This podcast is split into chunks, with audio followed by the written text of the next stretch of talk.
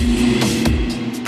Fala, meus queridos e minhas queridas, sejam bem-vindos ao Fantástico Mundo de Gods. E aqui no meu podcast vocês vão ouvir temas que, cara, passam pela minha cabeça. Tudo que eu gosto de falar, um pouco do, do meu universo, eu vou querer trazer aqui para vocês. Esses temas são um pouco variados, pode ser um jogo, um livro, uma série, um filme sobre sociedade, sobre psicologia, sobre, enfim, qualquer coisa que eu adoro. Então eu vou querer dividir um pouco desse meu universo aqui com vocês. Vocês podem me seguir no Instagram, no arroba Fantástico Mundo do Gods. Sim, o podcast é D e o Instagram é do, do Gods. E eu vou postar lá sempre também coisas que eu gosto, meu universo. Caso você prefira o Twitter, eu tô lá como Mundo Gods. Pode também, se você tiver vontade de me ver fazendo live, jogando, streamando ao vivo na Twitch, no Fantástico Mundo de Gods, tudo junto. E eu abri o meu grupo do Telegram. Então, se você tiver vontade de só trocar uma ideia e não puder dar um apoio financeiro, mas quiser conversar, quiser saber mais coisa desse mundo nerd geek louco que eu vivo, então também tá convidado a fazer parte do grupo no Telegram que tá aberto. Sejam muito bem-vindos ao meu mundo mundo, assinem o podcast, me sigam no Instagram. Se gostarem, já dá aquela ajudinha no PicPay, no arroba Fantástico Mundo de Good. Vocês podem fazer a diferença e fazer com que esse projeto continue existindo, que dá um trabalho editar isso aqui, meus queridos. Então, pega sua breja, pega seu vinho, sua água, sua coca, senta aqui vamos bater aqui um papo gostoso. Bora pro programa de hoje. Fala, meus queridos e minhas queridas, estamos começando aqui mais um fantástico mundo de goods. E cara, no programa de hoje a gente vai voltar e a gente tá vendo um embalo aí de série. E a gente vai continuar falando sobre série. E dessa vez a gente tá falando de uma série que acabou de chegar e explodindo tudo com o Disney Plus. Eu acho que foi um dos grandes chamariz que me fez pelo menos assinar logo que chegou o Disney Plus, que é Star Wars The Mandalorian. E para falar hoje aqui comigo, a gente tem a volta dele, que acho que já gravou uns 300 programas, brincadeira, mas acho que é um dos participantes que mais já, já, já gravou aqui comigo, que é o Edu, que mora na Polônia. Opa, tá melhorando, hein? Tá melhorando, já país de primeiro mundo. E é, povo, tô aqui de volta, falar do Mandalorian. This is the way. Desculpa, não podia deixar essa piadinha de lado. E This vamos ver o que, que vai dar a conversa. Boa. E aqui o nosso estreante, pela primeira vez no programa. Foi difícil convencer ele, ele é um cara muito ocupado. O Shoulders. Fala galera, beleza? Estamos aí pra falar dessa série que veio bem forte, né, com o lançamento do Disney Disney Plus e vamos aproveitar para ver o que os comentários aí entender um pouco do que, que acontece nela. Lembrando que a gente vai falar só da primeira temporada. Se você quer saber da segunda, continue ouvindo aqui a gente, porque um dia vai ter o programa da segunda também quando ela terminar. E não só isso, lembrando que até a metade do programa é sem spoilers. E aí na hora que for entrar o spoiler, vai vir uma música, a gente vai avisar, vai ter show, pirotecnia e é isso aí. Mas começando aqui a parte sem spoiler, cara, devo devo começar dizendo que me surpreendi de uma maneira muito positiva com essa série. Eu não achei que ela ia ser tão boa como ela é. Uh, cara, é uma série bem divertida mesmo de assistir. Eu acho que, para quem é fã, ela, ela, trabalha muito bem o, o, o, mundo do Star Wars, né? Então é uma série bem gostosa de assistir. Uh, eu gostei bastante também. Eu, eu, sou um fã, mas não sou daqueles loucos por Star Wars, mas eu gosto bastante e eu, eu me diverti bastante vendo. Com certeza. Realmente, eu acho que nem você falou, Goto, no começo, isso, além, lógico, dos filmes da, da Disney e outras coisas, né? Mas o que me chamou realmente vontade de ter a Disney Plus, logo que lançou aqui no, no Canadá, foi justamente o Mandalorian. Ele falou: não, eu quero assinar pra assistir essa série. Exato, foi o que me puxou para começar a ver o Disney Plus, porque, sendo bem sincero, eu não sou, eu não sou o número um assim de filme, tenho que ver o filme, tanto que se eu ver o filme depois de anos, eu não tenho problema. E eu já vi todos os, os filmes dos Vingadores, eu já vi todos quase, exceto alguns poucos da Pixar e Disney. Então, basicamente o que foi muito novidade para mim foi o Mandalorian. Por exemplo, tem a Dama e o Vagabundo, mas, cara, não, não tem é, a mesma pegada pra é, mim. É legal, quando eu assisti, é legalzinho, mas não é tipo, nossa, eu vou assinar a Disney Plus pra ver o filme da Dama e o Vagabundo. É, tipo, puta, não. E outra coisa que, tipo, por exemplo, tem outra série também inédita que tá saindo, que é, por exemplo, High School Musical. Veria? Ah, veria, eu vi com criança. Mas, tipo, mano, não assinaria por causa disso, tipo, não, não vale uma assinatura. Agora, Mandalorian, pela qualidade que essa série tá, tá proporcionando e pela expansão do universo Star Wars, é como o Shoulders falou. Cara, para quem é fã, para quem gosta, ela dá uma ampliada muito grande no universo. Isso foi algo que, tipo, real me surpreendeu. É, eu acho que pra quem, é, não só para quem é fã, mas para quem pelo menos assistiu algum dos filmes e, é, e tem, querendo ou não, surgiram milhões e milhões de imagens antes de chegar realmente o Disney Plus aqui. E, e aí, obviamente, quem, quem gosta um pouco do, do Yoda fica louco para ver e entender o que, que é aquela criatura que tantas fotos apareciam, né? E aí, quando chegou o Disney Disney Plus, eu tava louco pra assinar, mas tava me segurando, segurando, aí aqui em casa a gente fechou, eu falei, puta, agora ferrou, acabou minha vida.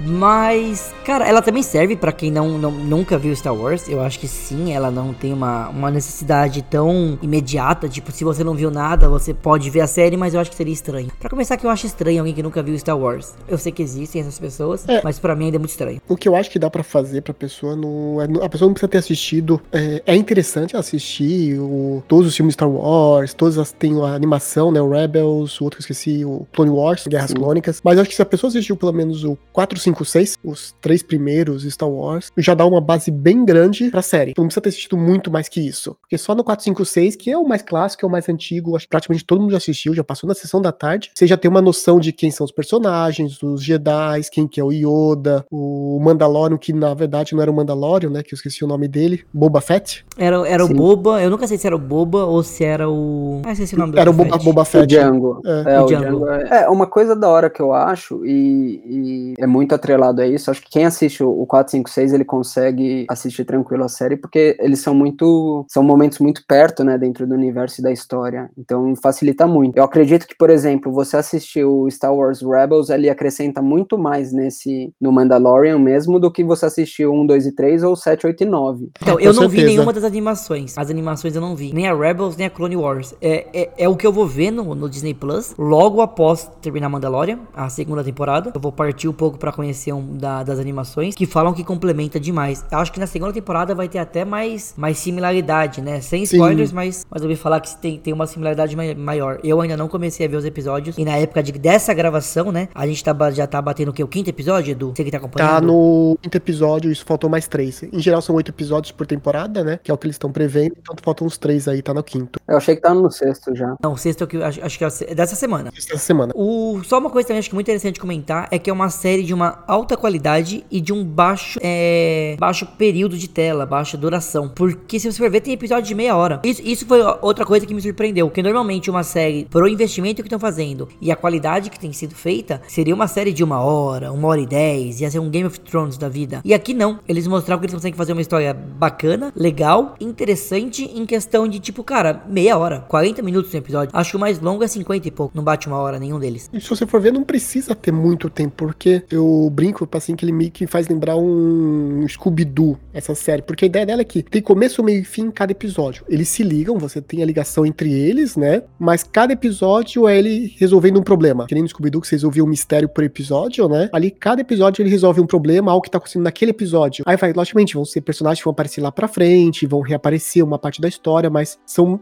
da, é quase, são quase episódios independentes. Então você realmente não precisa de muito tempo, depende do que ele quer resolver, tipo, 30 minutos realmente já basta pra história, né, pro, pro episódio. É isso que eu, eu gostei bastante também na série, como os episódios eles se resolvem muito bem sozinhos, se você pega um episódio isolado, você consegue entender ele completamente. Obviamente você tem todo aquele problema de não entender quem que é o personagem, quem que é o que, mas, mas você consegue entender, ou pelo menos aquele capítulo daquele episódio você entende perfeito, porque ele é exatamente isso. Ele tem um começo, ele tem, né, ele se desenvolve e ele termina no próprio episódio. Ele não vai ser sendo contínuo que de repente você precisa ver o próximo episódio sempre. Salve, obviamente, um outro capítulo que tem uma conexão maior, mas a maioria deles eles são muito bem resolvidos nele mesmo. É, eu acho que o único que realmente você tem que assistir na sequência são os dois últimos, que eles realmente Exato. são uma continuação, né? Não tem como ignorar, mas todos os outros realmente é. Começou, teve o meio, terminou ali. Sim. E também outra coisa que acho que é, que é legal a gente citar é que, pelo menos eu senti muito isso. Eu acho que é no segundo ou no terceiro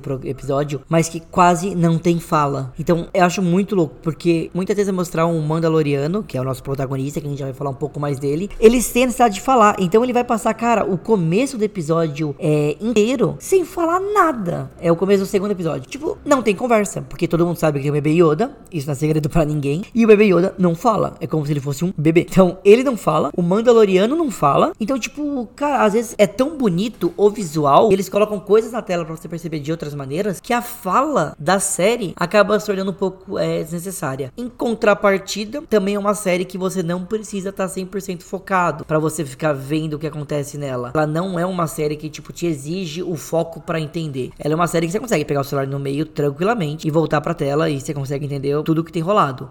Eu senti que ela não é uma série é, inteligente, digamos assim. Não, não, não, não, é inteligente, mas é necessário que você fique compenetrado nela, para não perder um frame, por exemplo. Que é o caso é, de Dark, que é o caso de até o Game of Thrones, que às vezes passava uma cena e você perdia um monte de coisa. Lá não, é, é contínuo. Então é, o foco vai ser sempre o Mandaloriano e vai ficar sempre atrás dele. Então você consegue perder dois minutos de foco às vezes. Sim, eu acho que isso dá muito pelo que a gente tava falando da, do, dos episódios se finalizarem bem entre eles, né? E, e aí, como eles se finalizam finalizam bem, ele acaba não tendo um peso tão grande pro próximo episódio. Naquele próprio episódio você consegue entender né, o crescimento do personagem, mesmo com poucas falas, o que eu no começo achei que ia prejudicar bastante, mas uh, como eles acabam, ele tem um começo, meio fim no, em todos os episódios, quando vem pro próximo, você não precisa linkar com o último que aconteceu, você tem, você consegue perder algumas coisas ali que vão se resolver ali mesmo na hora, então não tem tanto gap entre uma história completamente gigantesca, né?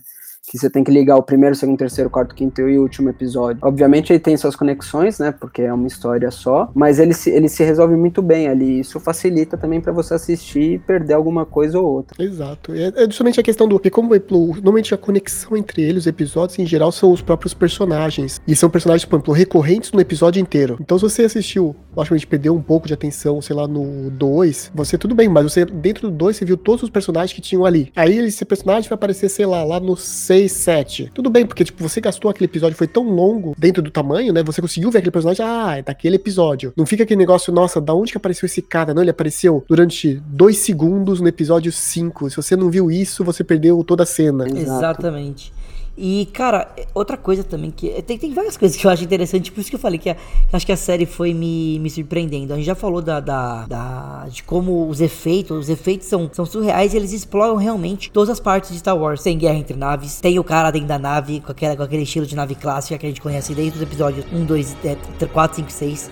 A gente vai ter. É... Ai, qual que é o nome daquele. Esqueci agora o nome daquele Ai, meio que do bichão que aparece na neve, mas que dessa vez aparece no meio do, do mato agora, que tem duas perninhas, e um cara controla. Tô sabendo legal. O AT&T? AT&T? Isso. AT&T. É que não é um bichão, né? Convenhamos. É um robô, é né? Máquina, é um robô, robô, né? É um robô, é um robô. Em português, em português AT&T. AT&T. Aí tem o, aparece o AT&T, então tipo, a gente vê uma...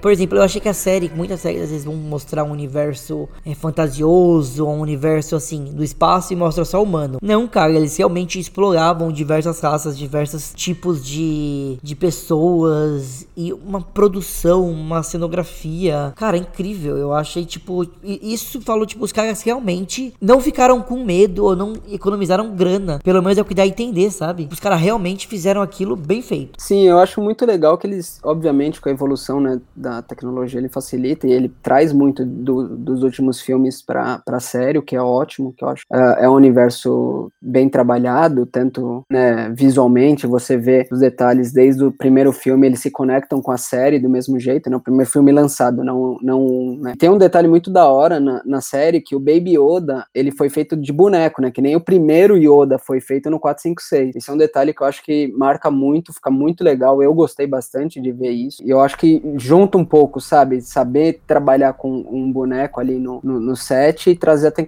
tecnologia onde realmente precisa. Sim. E o que eu acho que nem você falou também é a questão do explorar bastante, porque eles exploram muito o universo do Star Wars de todos os planetas. Lógico, você vai ter um monte de humano, assim, parece que o, metade da galáxia são humanos, mas eles não têm medo de colocar, tipo, extraterrestre, assim, que você nunca viu, que você viu uma vez na vida só em algum filme, alguma série. Eles vão colocando, tipo, tá ali, ó, existe essa raça, tem raças recorrentes, né, dos próprios filmes, mas umas raças assim que você fala, nossa, essa raça apareceu no livro, apareceu num, num quadrinho, mas eles vão colocando justamente para mostrar que o universo do Star Wars, né, é gigante, não é só aquilo que a gente vê no cinema cinema. Sim. É, exatamente. Cara, eles exploram até a trilha sonora. A trilha sonora do modo que é explorada, eles realmente pegaram a trilha sonora clássica que todo mundo ama, sabe? Não foi só, só tipo, ai, ah, vamos colocar aí por colocar. Eu achei a trilha da série em todos os momentos que encaixavam muito bem. Eu acho que não teve nada que ficou deixado para trás, sabe? É, o, é, a trilha tem bastante questão que eu gosto bastante, do, principalmente dos primeiros Star Wars também, é o faroeste, né? Aquele toque de faroeste. Sim.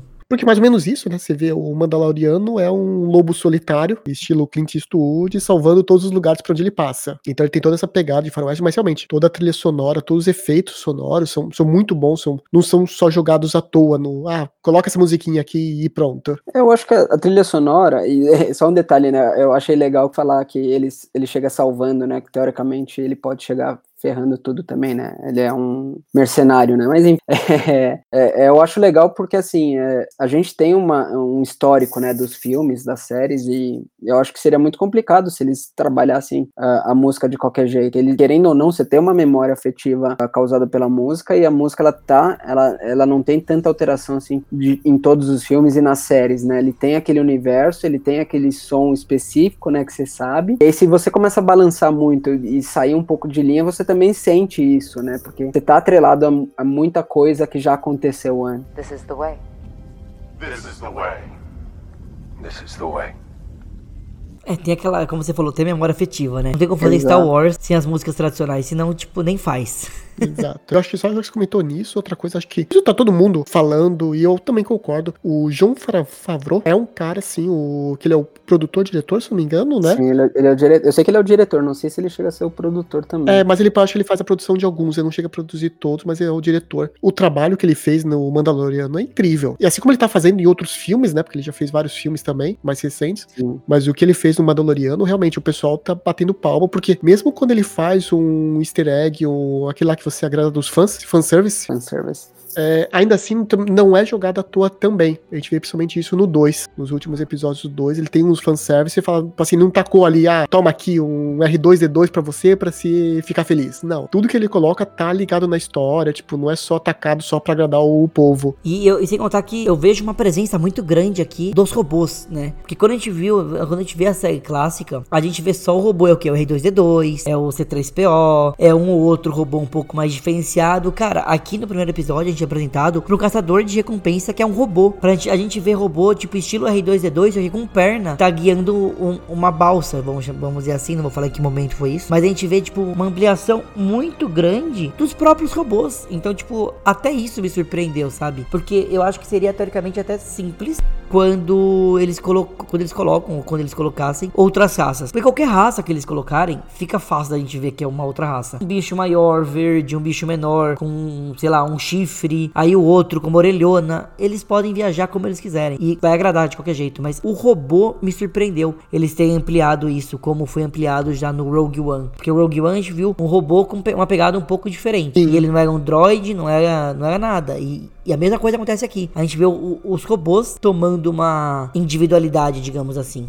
Não sei se foi um sentimento só meu. Eu acho que o Edu até pode concordar comigo no sentido. Pelo, eu, eu acho que você assistiu, né, também as duas séries, né? O Rebels e o. É, eu tô assistindo a Clone Wars. Tô, e, e, aí tô... eu acho que nesse, nesses dois, uh, nessas duas séries, eles, eles crescem bastante no quesito de robô, né? Então eu não tô. Pelo menos eu não me assustei, não, assustei no sentido de ser surpreso de ver um robô ou outros robôs novos. Eu acho que eles trabalham bastante isso na série. Sim, é isso que eu comentar justamente, apertar pra você, Shodders, que era. Porque eu tô assistindo Clone Wars Wars, comecei a assistir, e você vê que os robôs têm personalidade no Clone Wars. Não são apenas um robozinho parado lá atirando, não. Mesmo os robozinhos furreca, os que morrem o tempo todo, tipo, eles têm uma identidade deles. Você fala, nossa, não deixa morrer não, tipo, ele é legal. Tá bom, ele, ele é vilão, ele vai morrer, você sabe disso, que o Jedi vai destruir ele, ou alguém, alguém mais vai destruir, mas eles têm uma personalidade só deles, cada um é individual. Sim, é, acaba ficando bem fã, porque eles realmente eles começam a trabalhar mais isso. E, e eu, é que eu acho que a gente deixa perceber isso nos filmes, porque assim, você pega o R2D2, ele tem uma personalidade muito forte. É que ele não fala, Sim. né? Aí você pega o C-3PO, ele tem uma personalidade muito forte também. E, e, todo o jeito dele. Obviamente, fica trabalhando nos dois, porque assim, a gente tem um cenário ali em três filmes, né? Que tem que apresentar milhões de pessoas, milhões de tipos de, de populações, de, né, de raças. E aí, se você acaba focando muito em robô, pode ser um tiro. Eu acho que pode ser um tiro no pé, porque é difícil, acho que um robô cair na graça, né? Eu, pelo menos aqui em casa, é unanimidade. Todo mundo gosta do C-3PO, mas aliás, todo mundo gosta do R2D2, mas quando vai pro C3PO não gosta. Então, assim, acho é, que tem. O C3PO é meio complicado. Ele, é, é que o C3PO é muito chato. Exato. Mas deve ter gente que gosta dele. É, sim. Não, e tanto que eles tentaram fazer isso com no últimos filmes, na última trilogia, com o BB-8, né? Eles sim. colocaram o BB-8, eles colocaram um outro também, que eu não lembro o nome, que aparece no último filme, mas não pegou, porque eles realmente, acho que naquele caso, eles tentaram forçar a barra com robôs que não falam. E você já é tem o R2-D2 que faz isso, que tem essa, essa, é, diga, essa posição de robôs legais que não falam. É que é, o R2D2 o... ele já tem uma parte especial, né? Sim, mas acho que até o primeiro filme, o BB-8, ele teve uma aceitação grande, é que eu acho que o, o, o oitavo e o nono não tiveram aceitação geral, né? E aí acho que acaba é. pesando também pros personagens que surgiram. É, o 8 e o 9 realmente foi, foi complicado. Exato, e aí acho que daí cai também em todos,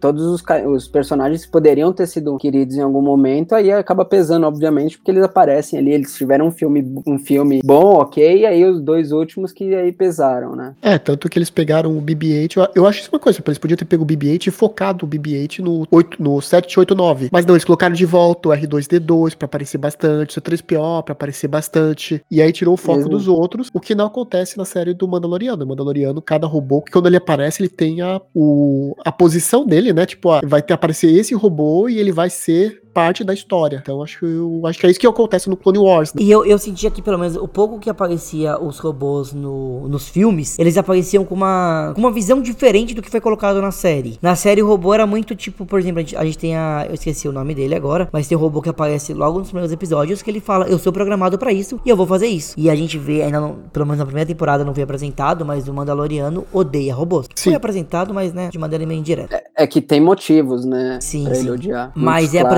Na maneira assim, tipo, eu odeio robôs, eu não confio em robôs, e aos poucos vão trabalhando isso. Quando a gente vê nos filmes, os filmes é como se eles já tivessem uma individualidade, os robôs, mesmo que poucas. O C3PO, por exemplo, é uma pessoa. Ele, ele é programado para parecer uma pessoa, né? Para entender as pessoas. E o R2D2, mesmo sem falar, só com aqueles bibi dele, ele tem muito mais personalidade que muita gente. Os robôs da série, eu achei robôs sem personalidade, mas não de uma maneira ruim. É tipo, eu sou programado para isso, eu vou fazer isso. Não importa o que. Eu não vou pensar, eu vou agir. Mas eu acho que tem de todos os tipos nos filmes também. Você tem exemplos de robôs que são programados para alguma coisa, até no filme 1, 2 e 3 mesmo, na, na série, eles têm é, robôs que só fazem isso. Tem um robô que só vai ficar no, no ônibus, sei lá como chama aquilo, que ele só faz aquilo. E aí tem outros robôs que só fazem aquilo também. É que eu acho que a gente tá pegando dois robôs que são extremamente super trabalhados, porque são robôs que fizeram parte da história e são quase personagens principais também ali, né? É, é complicado. A gente tá falando de personagens que são especiais dentro do universo,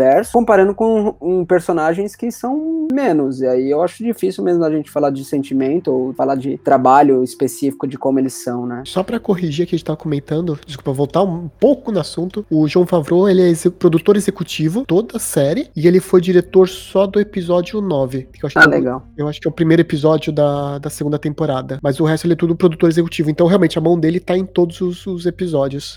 ah, mas na verdade eu ia até complementar isso que o Edu tava falando, porque realmente tava vendo aqui ele só. O, o, o John é, Favreau, Favreau que fala, né? Favreau, Favreau. Favreau, ele só não escreve o, cinco, o quinto e o sexto episódio da primeira temporada. Ele só não. São os únicos. Que é o. Que é o A Pistoleira e o Prisioneiro. São os únicos que ele não, não escreve. É verdade, ele é, o, ele é criador, de, escritor. É tudo, né? Ele faz tudo né, na série, basicamente. Exato. E também vale lembrar que a série saiu é, ano passado, começou em novembro de 2019 e terminou em dezembro de 2019. O, é por isso que eu comentei até que eu, pra mim, fa, faz um ano que assisti a primeira temporada, tive que dar uma relida aqui nos episódios, porque como eu moro fora do país, eu consegui o acesso legal, legalizado a Disney Plus, logo que ela Deixar foi lançada. Claro, né? Logo que foi lançado, então, tipo, eu, nossa, no que saiu eu já comecei a assistir, assistia, saía no dia eu já assistia, só que agora já faz um ano, eu, ai, nossa, o que, que aconteceu mesmo na série? Já tinha até esquecido. Lembrava, logicamente, dos episódios do, do geral da primeira temporada, mas não episódio por episódio. É, o Edu viu bem antes da gente, tanto que o último episódio saiu dia 27 de dezembro. Então, no final do ano, todo mundo. Digamos assim, ano passado, quando todo mundo tava vendo no mundo, terminando de ver Mandalorian, no Brasil a gente tava vendo The Witcher.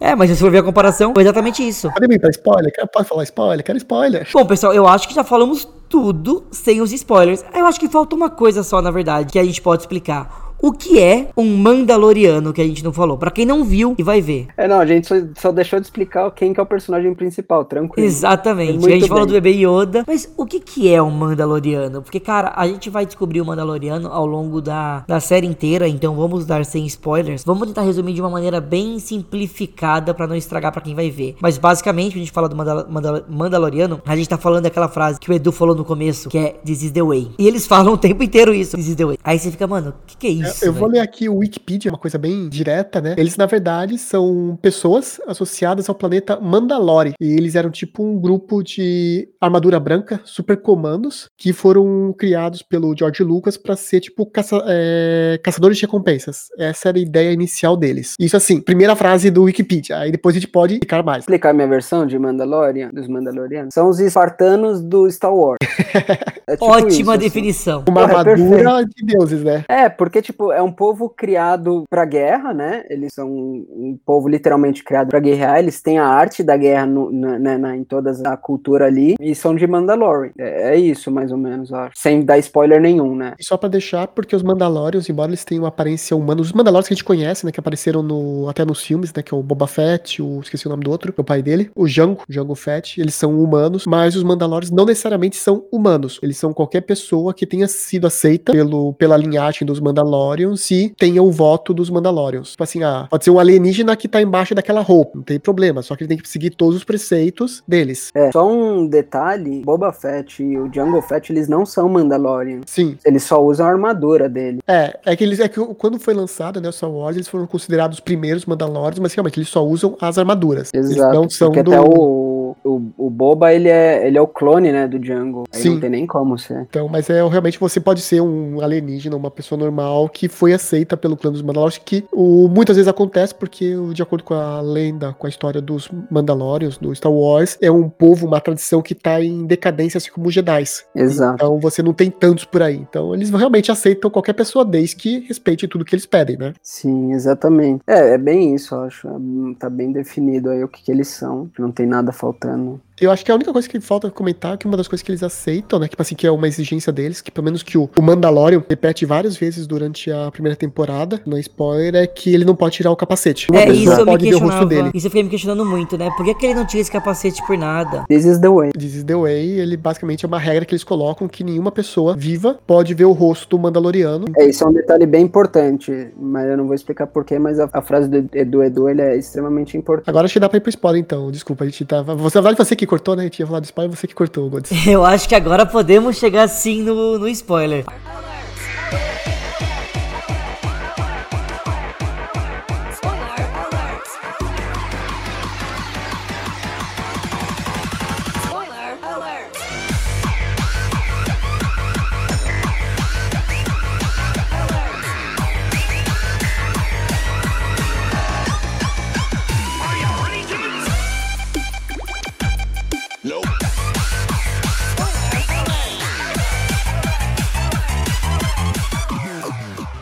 Chegamos nos spoilers. E vocês querem fazer como aqui? Vocês querem seguir Ele tira a aqui? máscara.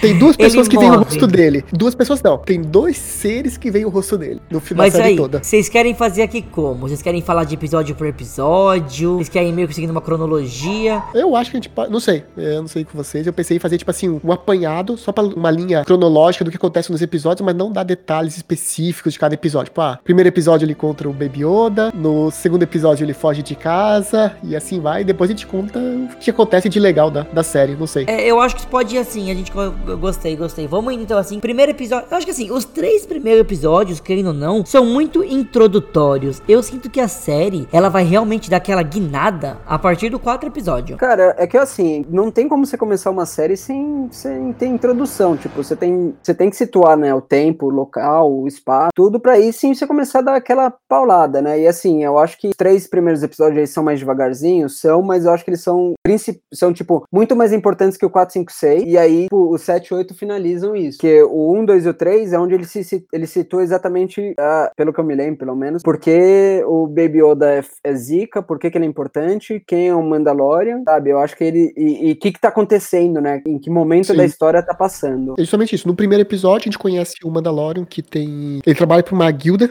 de caçadores de recompensas. E ele recebe o trabalho de pegar um ser, capturar um ser que diz ter 50 anos, lá num planeta aleatório. E que vários caçadores tentaram pegar e nunca conseguiram. Todo Essa é informação que ele tem. tentou e acaba, tipo, falhando e ninguém entende o porquê que isso acontece. E já começa, já começa tipo, intrigado. E aí você já tem um- uma informação muito zica, porque, tipo, quem tem 50 anos é o Baby Yoda. E aí você olha, tipo, como assim um bebê? E, Exato. tipo, aí já, já explica muito como o Yoda sobreviveu tanto tempo na série, porque também era uma coisa que ninguém tinha resposta. E aí quando eles dão um bebezinho com 50 anos daquele tamanho, que é um bebê mesmo, e você foda-se os 50 anos é um bebê, você entende que realmente é uma raça que demora muito pra envelhecer. É, isso é uma coisa que a gente percebe do, do Mandaloriano, que embora ele seja caçador de recompensa, tipo, paga, ele faz, ele tem até um nível de ética ali, tipo assim, se eu acho que se tivessem falado pra ele, você tem que pegar um bebê, acho que ele não tinha ido, não tinha aceitado a missão. Mas como falaram, ah, você tem que pegar um cara de 50 anos, ele, ah, beleza, vou lá pegar o cara de 50 anos. E aí no final que aparece o, be o bebê Yoda, no, dentro de um bercinho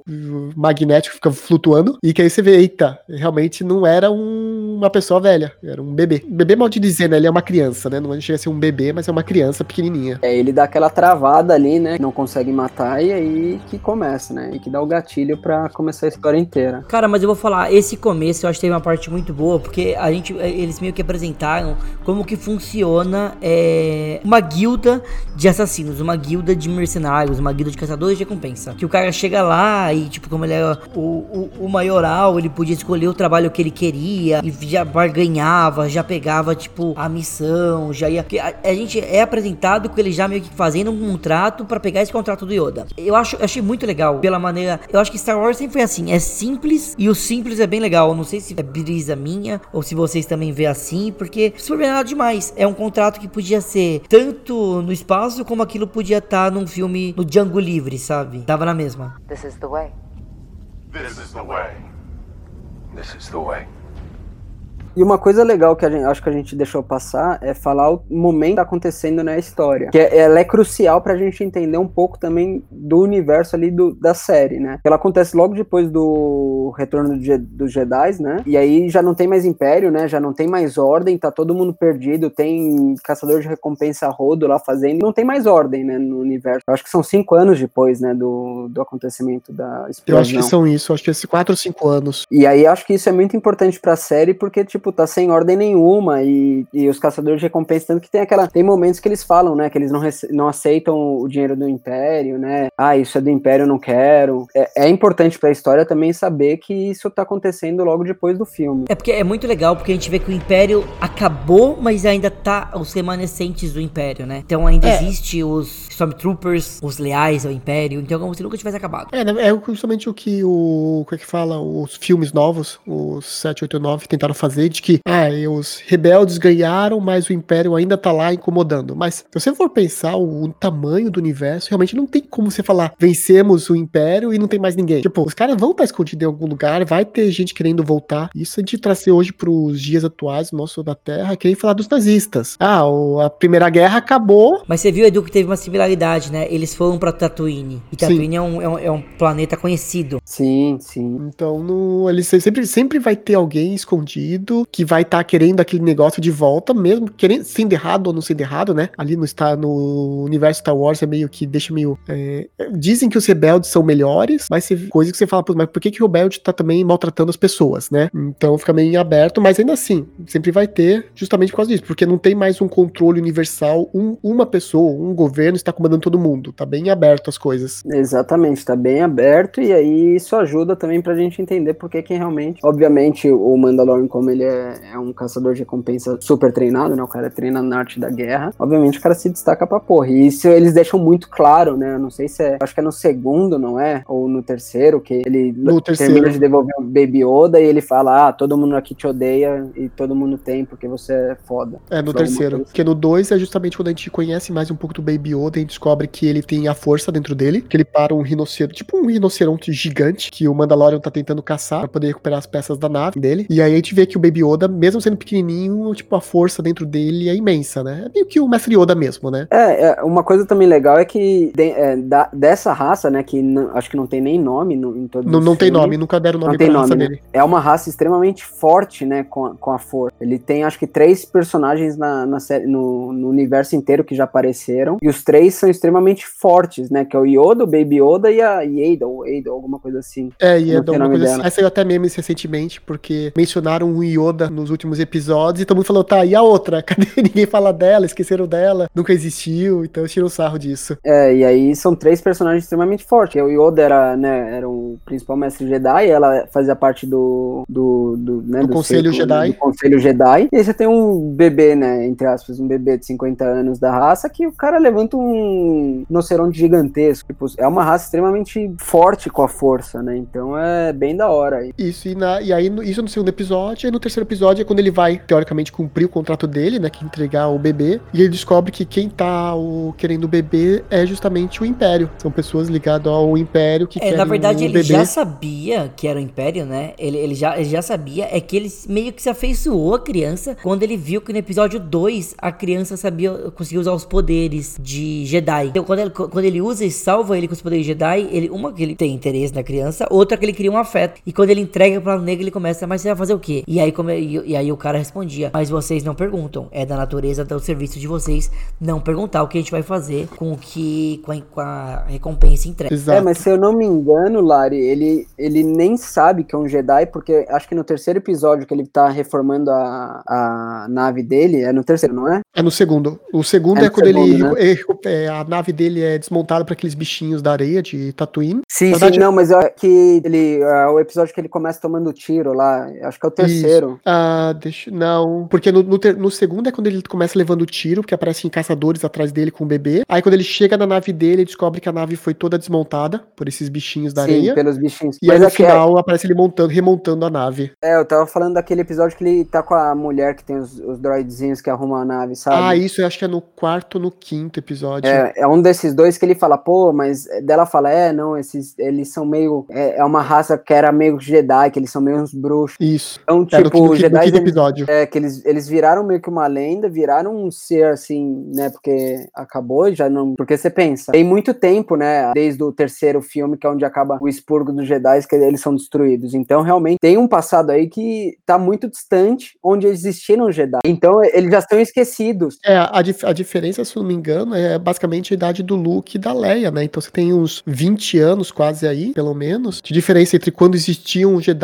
e quando não existe mais. Então as pessoas começam a esquecer, né? Exato, e aí eles já não sabem que ele é um Jedi, né? Eles chamam de um negócio, eles não definem, porque eles não lembram, é, são os bruxos que eram meio Jedi. É isso que eles lembram. assim. Exato, porque eles acabam deixando de lembrar. Tem que é, é, fazer uma cronologia. O 1, 2 e 3 é a queda dos Jedi. E aí o 4, 5 e 6 é a ascensão, é a volta. Então ninguém sabe quem são os Jedi. Como vocês falaram agora, eles estão há, há anos já sem ver um Jedi. Então ele até, se você pega o Mandalorian, o Mandalorian até fala: Meu, ele fez algumas coisas, não entendi nada. E aí ela, e, e ela não cita também que ele é um Jedi ou que ele não é um Jedi. É, ela só cita, é como vocês falaram, um bruxo. Então, tipo, É, era um engraçado bruxo isso. conhecido como Jedi. É engraçado, Tipo, nem é, a força é lembrada, nisso. né? Eles nem sabem disso. Tanto que se você for ver, é como se o Mandaloriano não tivesse contato com um Jedi nem com um Sith. Ele não Sim. tem acesso a, a nenhum tipo de a força. Então, eu acho que isso aí é uma outra coisa que surpreende, porque teoricamente nos nove filmes que a gente vê é, do canon Star Wars, sempre teve um, um elemento da força, exceto o Rogue One e o, e o Han Solo. Mas Não, só, ainda o solo acho que não aparece. Não, apa- aparece sim, o Jedi não aparece no solo? Parece, mas muito não, não é o foco, né? O desses dois É, não é o foco foco, isso são é, não é o foco. Dos outros nove, o foco são os O filme, Jedi. fi- o fi- o filme é muito ruim, eu esqueci muitos detalhes dele. Eu nunca nem dei o trabalho de ver. Mas, cara, esse aqui é,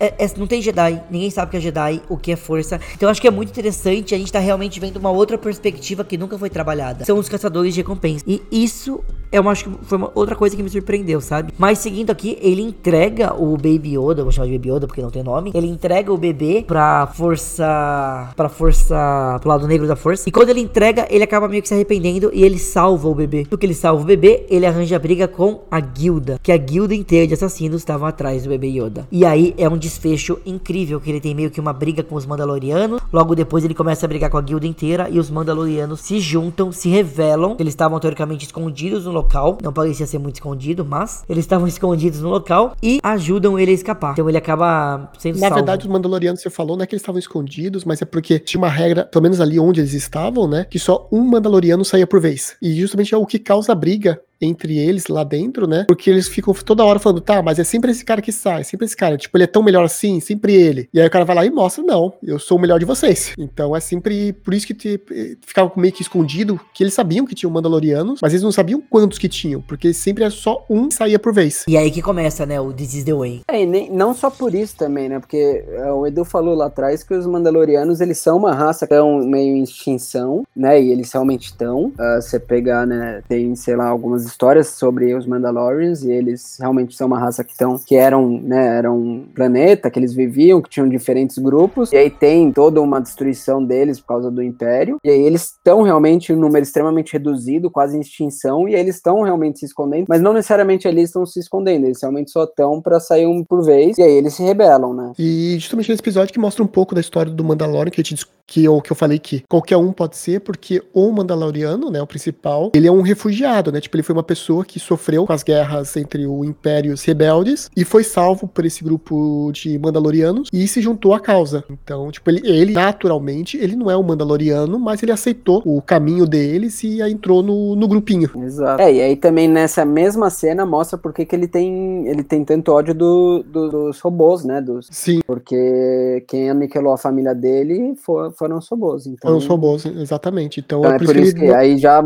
já apresenta meio que tudo da história dele. Exatamente. E aí, bom, tem essa essa treta no final, onde os Mandalorianos salvam ele. É demais a cena, eu, eu gostei muito. É o cara na jetpack é, e ele na, na nave, e eles cada um. É porque ele é o único que não tem jetpack do grupo, né? Cara, eu queria muito que ele tivesse jetpack. Claro que Ele, tipo assim, eu sou o melhor de todos, mas eu não tenho jetpack. É, o principal eu não tenho. Eu tenho uma nave, mas não tenho jetpack que não precisava da nave. Mas. É, mas é explicado também mais pra frente por que que ele não tem, né? Não, sim, sim, eu digo é que, é que- é que até ser explicado, você fica naquela, tá, poxa, cara é o melhor de todos, mas todo mundo tem um brinquedinho legal e ele não tem. É. Exato. Aí, bom, o quarto, o quarto episódio é quando aparece o AT&T, né? É um episódio que eu gostei. Cara, não teve episódio que eu não gostei. É muito difícil falar que é um episódio que eu gostei bastante. Mas é um episódio que começa com a aldeia sendo atacada, né? Então a gente já vê um outro cenário. A gente tava num cenário meio desértico. E... Ah, uma coisa também que a gente não comentou. Ele conhece o... O, o ex-cara que trabalhava pro Império, que é... Esqueci o nome dele agora. Mas que faz ele montar um, um bichão. Quill? O Quill. Ah, conhece isso, o Quill. era bem legal. É o- ele aparece no primeiro episódio, se não me engano, né? E no É, último. Ivy's Paul. É, É genial. Polkan. É, eu falei. É bem, é bem legal mesmo. Mas no, no quarto episódio, ele então conhece uma rebelde que largou a causa. E também é uma personagem que eu gostei muito dela. Tipo, cara, eu, eu não sei, ela, eu, eu achei a participação dela muito boa. Que eles meio que se juntam pra salvar uma aldeia que tava sendo atacada. E primeiro eu achei que tava sendo atacada por Storm, Stormtroopers. Mas não, elas estão sendo atacadas pelo povo local mesmo. Isso, é, na verdade é o povo que tá sendo. É o povo meio que local que tá sendo apoiado pelo Império. Então eles têm umas armas, tem o, o AT&T que você comentou. Então, é aqu- aquilo que a gente comentou, sempre vai ter o, o Império em algum lugar. Ali não tinha o Império, né? Não eram os Stormtroopers, mas eram pessoas que recebiam equipamentos, armas do Império. É, a gente tem que pensar assim, é, é o que você falou, Edu, é, o, o- universo é gigantesco, né? E aí, conforme se acaba com um ponto, mais seja o ponto foco, né, do Império, é muito difícil acabar. Tipo, imagina, acaba um negócio que você segue, que onde você tá não mudou nada. Você vai seguir ali como sendo o Império, ponto. Exato. Pra quem. Eu tô, até li o livro, a recomendação do God, um dos livros do Star Wars, justamente isso. Tipo, foi logo depois da, da Estrela da Morte ser cair. Só que os caras estão num planeta lá no final da galáxia, lá onde ninguém chega. Então a vida continua do jeito que tava. Tipo, não, mudou pra ele. Lá não chegaram os rebeldes, o Império continua do jeito que tava, então não mudou nada. É, é- é ótimo ponto seu, que é, da onde, que, é, que é meio que da mesma época que pega. Eu acho que o Marcas da Guerra é até mais próximo do que a série. Porque o Mar- Marcas da Guerra é meio que assim, tipo, é, um ano, nem um ano de diferença de quando o Império é é destruído. Aqui não, aqui é, são anos já. Então acho que o Marcas da Guerra vem até antes disso. A gente vê até passagem do Han Solo, por exemplo, no Marcas da Guerra. Livro que vai ter também ganhar podcast aqui. Eu tô enrolando o Edu com isso. O Edu leu por minha causa e É, pois é, eu já, já li o livro. E é, não, e realmente, o, esse Marcas da Guerra, ele é no mesmo momento. Tipo, acabou de vencer, acabaram de destruir a Estrela da Morte, né? A, a segunda, né? E é quando o livro tá acontecendo. Então, tipo, não teve nenhum prazo que nem teve agora no Mandaloriano, que eu acho que foi 4 ou 5 anos, né? Não teve nem esse prazo de diferença. É, um eu, não, eu não cheguei a ler esse livro, não, então não posso falar muito, mas é, é interessante, porque eles constroem muito bem, né? Tem vários livros que ajudam a se entender um pouco mais a série, tanto os três, os nove filmes, né? Não, eu queria falar que o nome da, da menina que você gostou é. Da personagem é Cara. Cara, verdade. É a Cara Dune. Cara Dune, isso mesmo. Que é feita pela Gina Carano. E também até complementando, no quarto episódio, eles eu- dá a entender que o Mandalorian quer largar o bebê. Quer deixar o bebê nessa aldeia que meio que ele tá se- ele gostou, ele tá se sentindo bem, tá feliz lá. Ele meio achou uma peguete, né? Vamos, você, vamos ser sincero, ele achou uma mocinha bonitinha ali, ele tava afim de ficar. Ele tem uma Cara, fé eu lá. fiquei em dúvida se ele achou ou se ele já conhecia ela, mano. Não, eu acho que ele achou. Acho que ele achou. Eu acho que ela se apaixonou, foi amor bandido. Cara, eu não sei, porque é, é, eu assumo que eu perdi esse segundo aí do encontro dos dois. Eu tive a mera impressão que eles se conheciam. Aí eu falei, pô, até que faz sentido é, eles se conhecerem. Eu, eu, eu não tinha entendido que ela não tinha um marido. Então o tempo inteiro eu achei falando assim, caraca, ela vai trair o marido. Essa parte eu não peguei direito. Não, não era, ela era sol- solteira mesmo. Ela não tinha marido, não tinha nada. O se tinha, morreu na guerra. Eu acho que ele pensa em deixar o Baby Yoda lá, mas porque o Baby Yoda tava se dando super bem com as crianças, né? Tem uma cena mega da hora dele quase comendo um sapo. Ah, não, quase come não. Ele come o sapo, não, não come? Não, ele baba depois, ele, ele, só- ele larga o sapo. É uma cena mega engraçada. É, eu, tenho, eu tenho um problema com o Baby Yoda agora recentemente, é, com relação. é, tipo, é meio que um spoiler da segunda temporada, mas não é que eu fui pesquisar porque eu não sabia. A raça do Baby Yoda, do Yoda, né? Que não tem nome, ele é considerado uma raça carnívora. Ou, é, tipo, que nem tipo, somos onívoros, tudo mais, ser vegetariano. Não, eles são carnívoros. Então tudo que eles vão comer realmente são carne. Tipo, eles não vão comer um matinho, uma saladinha, nada. Achei, depois que fui pesquisar e tudo mais, eu falei, nossa, tipo, que bizarro. Tipo, eles não são, come tudo. Não, é só carne que eles comem. Porra, irado. Não sabia dessa não. Também não, que. Nem parece, né? Tipo, não, É, nem né? parece, Eles mas são verdes, né? Automaticamente você remete a, a planta, essas coisas, né? Acho que muito por causa do- dos. Mas, sei lá. É, não, eu realmente. Eu não achei assim, eu achei que eles comiam de tudo, que realmente as pessoas comem, né? Mas não, eles são uma raça é, so- somente carnívora mesmo. Aí eu falei, ah, isso explica muita coisa agora. Sim. Ah, Continuo não hora. sendo de acordo, mas explica muita coisa. This is the way. This is the way. This is the way.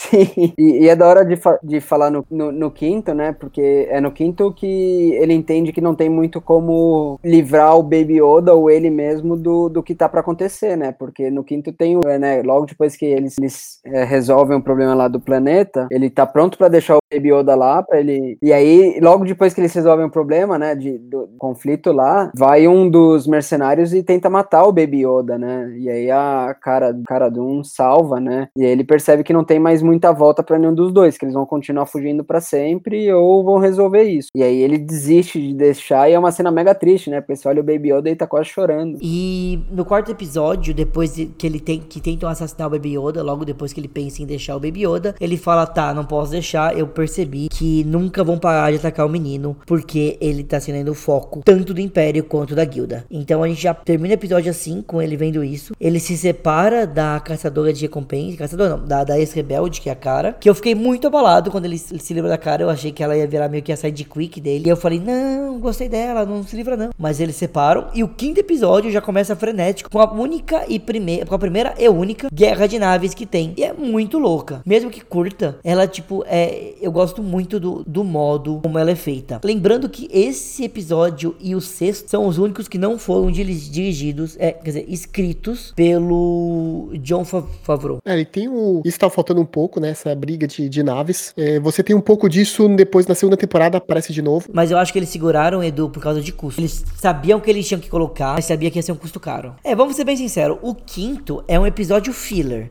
Filler em partes. Que dá a entender que a caçadora de recompensa, que é interpretada pela mesma atriz do Agent of Shield, que é a, que é a May no Agent of Shield, Sim, eu gosto muito dessa atriz. Acho bem. Na Agent of Shield ela é muito boa. Exato. Ela, ela é salva por alguém. Aí fica aquela abertura. Por quem ela é salva? Porque todo o resto é um filler. É legal, é um fanservice, tem as speeders, tem é, a, a- a batalha no espaço. Mas fica na claro que é, é um filler. Tipo, lutei no espaço. Aí não dava pra ter muito custo nesse episódio. Então vamos quebrar a nave. Vai ter umas conversas lá. Vamos achar um bobão. O bobão vai tentar jogar. Ele precisa de dinheiro. O bobão topa dinheiro com ele. Se ele fizer um contrato com o cara. Aí eles vão atrás da mina. Aí não conseguem. Esse pra mim é um dos episódios mais fracos. É em questão de narrativa. Eu gosto muito da, da batalha de naves. Mas em questão de narrativa, eu acho que ele não tem uma Ah, narrativa sim. grandiosa. Ah, não. O, esses, é, digamos, que nem a gente comentou. Um, dois e três são os principais que ligam pro 7 e 8. É. Os outros, os do meio são filler, legais, bem legais, mas eles são fillers. Eu acho que, mano, o, eu tava dando uma lida esse. Eu acho que foi ontem, antes de ontem, não sei quando exatamente. Mas ele é um bagulho muito real. Tipo, o, você pegar o Mandalorian e transformar num jogo, jogo. Você, é, é o típico jogo que você fica fazendo, tipo, side quests e esquece da principal, assim. Fica fazendo várias mini missões que você tem, mas você nunca vai pra missão final, assim. E aí é muito verdade. isso, porque é o, é o que a gente falou, eles ficam resolvendo várias questões, mas nenhuma é a crucial, que assim, que é, é resolver o problema do Baby Yoda. Cara, eu li, acho que o Edu mandou um meme no grupo aqui que a gente tem no Telegram. Quem não entrou, entre pra conversar com a gente lá. Mas acho que não sei se foi você que mandou, Edu, mas eu vi um meme que é assim: Eu queria que minha vida fosse a mesma coisa que a vida do Mandalorian. Ficar fazendo side quest e esquecer a quest principal, porque a side quest tá mais legal. Não fui, não fui eu, mas é muito bom esse meme. Não fui eu.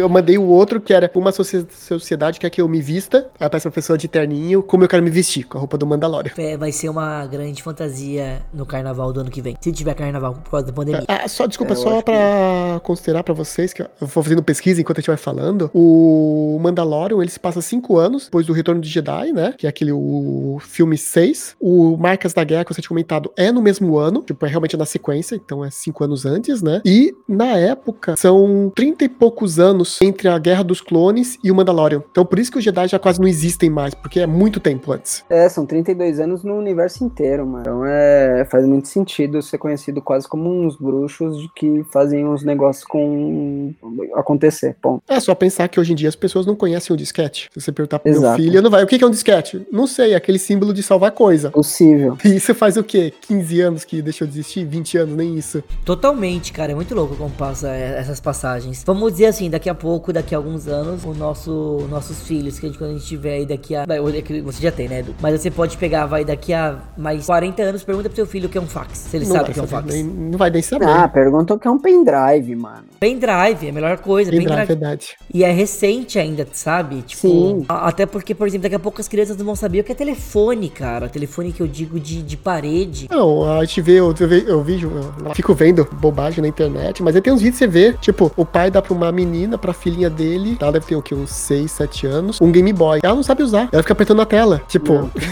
Então, tipo, é uma coisa assim, Game Boy faz relativamente, eu acho que faz uns 15 anos, talvez, parou de, de ser lançado. Tipo, é muito pouco, muito pouco tempo. Sim, total. E, bom, aí seguindo, esse episódio pra mim, é, como eu falei, é um pouco filler. Tem esse cara que trai ele. Eu acho que deixa em aberto o que aconteceu com essa ex. É, ex. Ela é ex-militar da, do Império. Ex-militar do Cara, Império. ela era. É, e ela era uma. Ela era uma mercenária de alta, alto nível, né? Eles deixam claro. Mas, tipo, isso é muito filler, porque ele não, ele não agrega nada, ele só deixa aquele gatilho no final da pessoa aparecendo com a bota, Sim. né? E- mas aí o quinto e sexto são muito isso. É, um- é- é nada. Tipo, se você pular esses dois, foda. Você não perde nada, É. exatamente. O sexto também, pra mim, é muito filler, assim, porque. Na, na verdade, o quinto, você ainda tem a moça que justamente que a gente tava comentando, que aqui conserta a nave dele, que ela fica afeiçoada com o bebê Yoda e que mostra ele brigando com os robôs.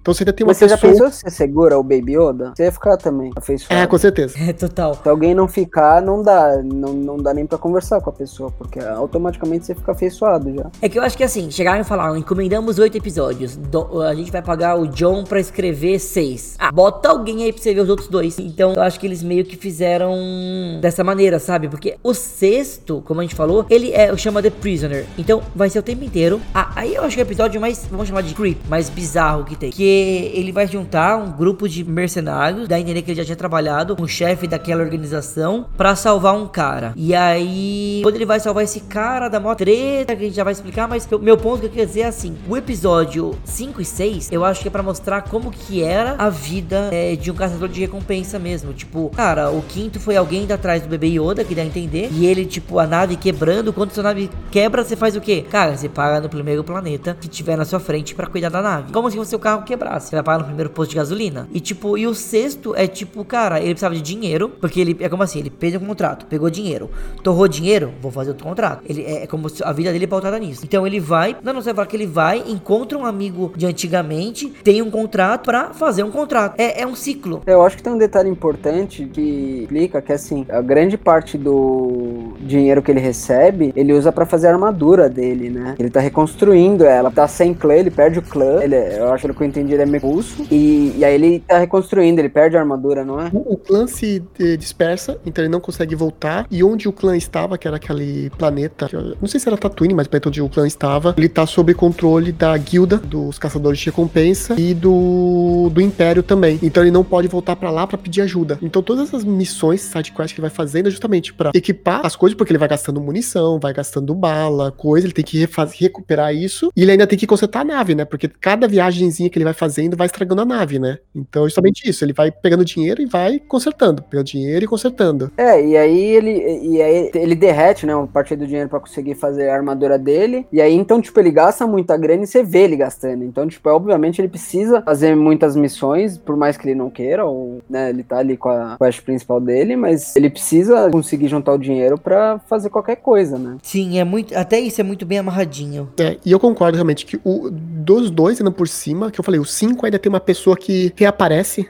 na história, ou que é mencionada, que é a moça que cuida do bebê Yoda, né? Que é uma mecânica, mas o 6 é um filler total. Tipo, Total. se você não assistiu o 6, não faz diferença nenhuma pra história, porque não vai contar em nada. Nossa, mas eu vou ser bem sincero. Entre o filler do 5 e o filler do 6, eu gosto mais do filler do 6. Eu acho que podia ser o filler do 5, com ele com a mecânica, com o episódio do 6. É que não sei, cara. Eu gosto muito do 6 porque, tipo, tem elementos nele que me, me lembram muito a nostalgia do Star Wars antigo, sabe? Porque é basicamente se passa dentro de uma nave o tempo inteiro. E aí a gente vai ver o quão é foda é o Mandaloriano. Ah, não. O cara é incrível. Ele vai. Ele primeiro que ele é quem é recrutado, só pra explicar a história do 6, ele é recrutado por esse grupo pra invadir uma nave da República, dos rebeldes, uma nave prisão, pra resgatar um cara que deveria estar preso, mas pra resgatar esse cara com mais outras quatro pessoas. Tipo, eles contam com ele. E o pessoal fica tirando sarro. Ah, esse daí é bobão, tudo mais. Aí parece que tem uma ex-namorada. Na verdade, não dá pra entender se é uma ex-namorada ou só uma outra pessoa que trabalhou com ele. Não, eles tiveram um caso ali. Eu não sei, não sei se se con- concretizou, mas rolou um caso ali. É o primeiro caso que realmente não tem beijo na boca, é só sexo porque ele não pode tirar a armadura. Exato.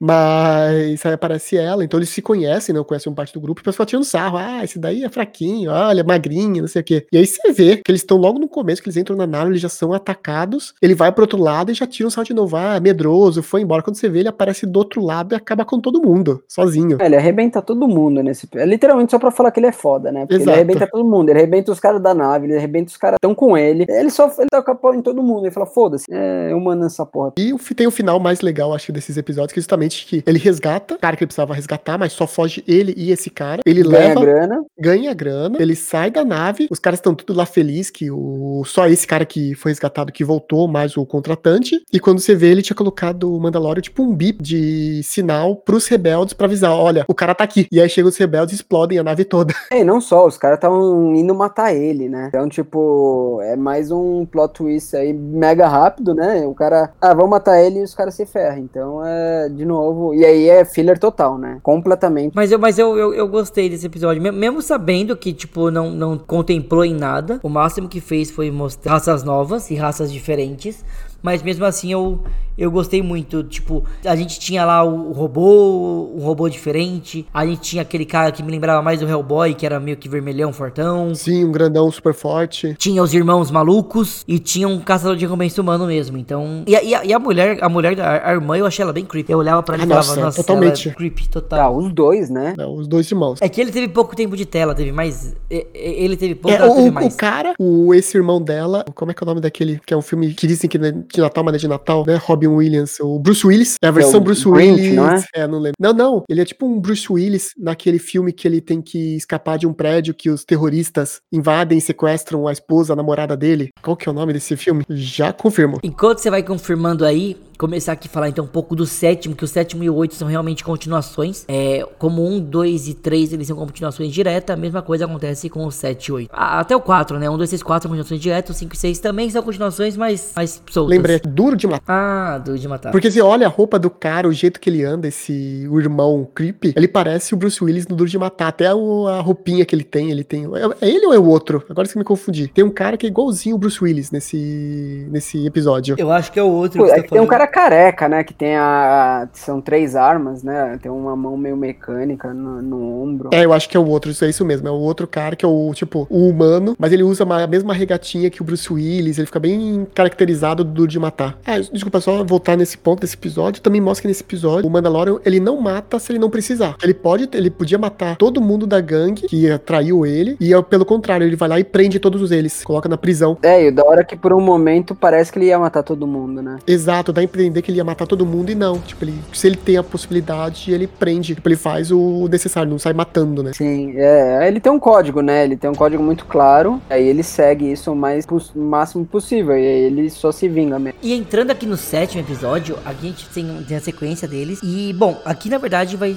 Esse aqui vai ser chamado de o acerto de contas e o último redenção. Então, basicamente, o acerto de contas é que o ex-chefe da guilda acaba ligando. Pra, ligando, né? Sei lá como a gente pode falar, mandando. ele ligou, passou um page, mandando um. Como é que chama? Um, um, é um holograma. um holograma. E nesse holograma ele falava, cara, tá, tá difícil aqui, volta pra, pra guilda, volta pro nosso, nosso planeta e vamos juntos é, acabar com o Império, que o Império tá caçando a gente, mudou tudo, não tá deixando a gente viver. E ele meio que, antes dele voltar, isso aí, eu, eu adoro, eu acho que é talvez fanservice, não sei. Ele vai e chama todo o time que ele podia chamar pra ir junto, que é a Caçadora de Recompensa Cara, que ela aparece no capítulo, no episódio 4, que é o Santuário, e ele chama de novo Quill. Quill que apareceu no The Mandalorian e no The Child. Que aparecem esses dois. O Quill tá com um robô que ele mata no final do primeiro episódio, que ele destrói. É, porque- O IG-11. Isso, IG-11, porque ia matar o Baby Yoda. Então, ele- primeiro, pra começar, a gente já, já, já viu o passado dele, já viu que ele não gosta. E ele acaba é, concordando em deixar o bebê com o perto do robô, porque o robô, teoricamente, o Quill remodelou o robô, reprogramou o robô pra que ele seja um robô que cuide da, dos outros. É, ele Então- continua sendo um robô assassino, né? Que atira nas pessoas, mas ele realmente ele reprogramou pra não ser mais um caçador de recompensas. É, ele tem o foco em proteger. E a cena é bem legal. Ele até comenta, tipo, foi difícil fazer isso, mostra como foi difícil. E aí ele forma esse time, esse esquadrão suicida, digamos assim. E eles vão encontrar, eles vão encontrar o pessoal no planeta. Quando ele chega lá, eles descobrem, bom, que é uma armadilha. E acho que ninguém ficou surpreso. Na, na verdade, eu começo aqui. Ele chama o chefe da guilda, eu esqueci o nome dele. é, ele chama o Mandaloriano, Mandaloriano e fala: Olha, se você É vier. o Griff Carga. Griff, isso. Se você vier nos ajudar, a gente cancela tudo. Porque ele- o Mandaloriano tava com a cabeça em recompensa, né? Estavam perseguindo ele, além do bebê Yoda. Então ele falou: ó, a gente vai cancelar os contratos, ninguém mais vai atrás de você. Então ele vai. E no meio da- do caminho, quando eles se encontram de noite, eles iam trair, o Griff e os capangas iam trair o Mandaloriano, pegar o bebê Yoda. Só que o bebê Yoda salva o Griff com o poder da força. E isso também muda ele. Tem um ataque, né? De um, de um bicho e aí o Griff se machuca, tá quase morrendo, né? E aí o, o Baby Yoda faz um milagre lá e salva os caras. E aí ele automaticamente ele muda de time, né? E fala, ah, foda. Exato, daí ele, eles aí realmente eles se unem para lutar contra o Império. O que eles não sabem é que eles foram encontrar uma pessoa na taverna da cidade, tipo um RPG, D&D, para fazer Eles o contrato. encontrar o cliente, né? É o cliente, isso. E quando eles fazem a negociação, tudo mais, que eles vão trair, chega o verdadeiro vilão da primeira temporada, com um exército gigante e prende todo mundo e mata até o contratante, né? O cliente que eles iam Exato. conversar. Ele mata todo mundo e fala: olha, ou me entrega um bebê Yoda e eu mato vocês rápido, ou então eu mato todo mundo e pego o bebê Yoda do mesmo jeito. This is the way. This is the way. This is the way. É, é importante falar, né, que o, o grande vilão da, da série, né, é o, o Moff Gideon, Gideon, sei lá como fala, que ele claramente ele é da República, né? Ele, assim, ele é que nem o grande almirante Tarkin, né? Ele é um almirante Do Império, Gideon, se né? diz, né? Do Império, isso, perdão. Então, assim, ele claramente ele é um cara que é do Império, ele tá ali tentando restabelecer uma ordem, seja lá positiva ou negativa, e, e- e tem nos planos dele é, o. Ah, não sei fazer o que com o Baby Yoda, né? Ninguém sabe, na verdade. Ninguém sabe. É, é o que dá a entender é que ele realmente ele quer o bebê Yoda por causa dos poderes. Eles sabem que o bebê Yoda tem o poder dos Jedi. Então dá a entender que por- alguma coisa eles querem com o bebê Yoda por causa disso. Mano, mas tem uma coisa só que eu não consigo é, separar. Toda vez que eu vejo aquele ator, eu imagino o Gus Fringe de Breaking Bad. Não dá pra separar aquele cara, que é o mesmo que faz o Moff Gideon. Não dá pra separar ele do Gus Fringe. É, eu não vi, então eu não faço Eu também não vi, então pra mim tá bem de Meu boa. Deus, que isso? Vocês têm que ver Breaking Bad. E aquele é um dos, do- do- dos personagens, é, vamos deixar, icônicos que aparecem em Breaking Bad. Então, eu vi ele lá, eu falei, caralho, eu não- consigo levar ele a sério, aquele ator mais, porque pra mim ele é só o Gus, Fring. Mas, cara, é- na hora que ele chega, eu acho que esse episódio é muito bem montado, porque a gente vê tudo nesse episódio, nesses dois episódios, né? A gente vê a junção dos personagens, o plano de fuga deles, o plano de ataque, como eles se juntam. A gente vê a redenção do robô que salva o Baby Yoda. A gente vê não só a redenção do robô, mas a morte do Quill, que ele é morto de maneira Nossa, tosca. ah, sim. É, esse final é que justamente É porque bad. o, o Gideon, ele- o Moff Gideon, ele, ele planejou tudo. Então ele mata o cara que era o, o.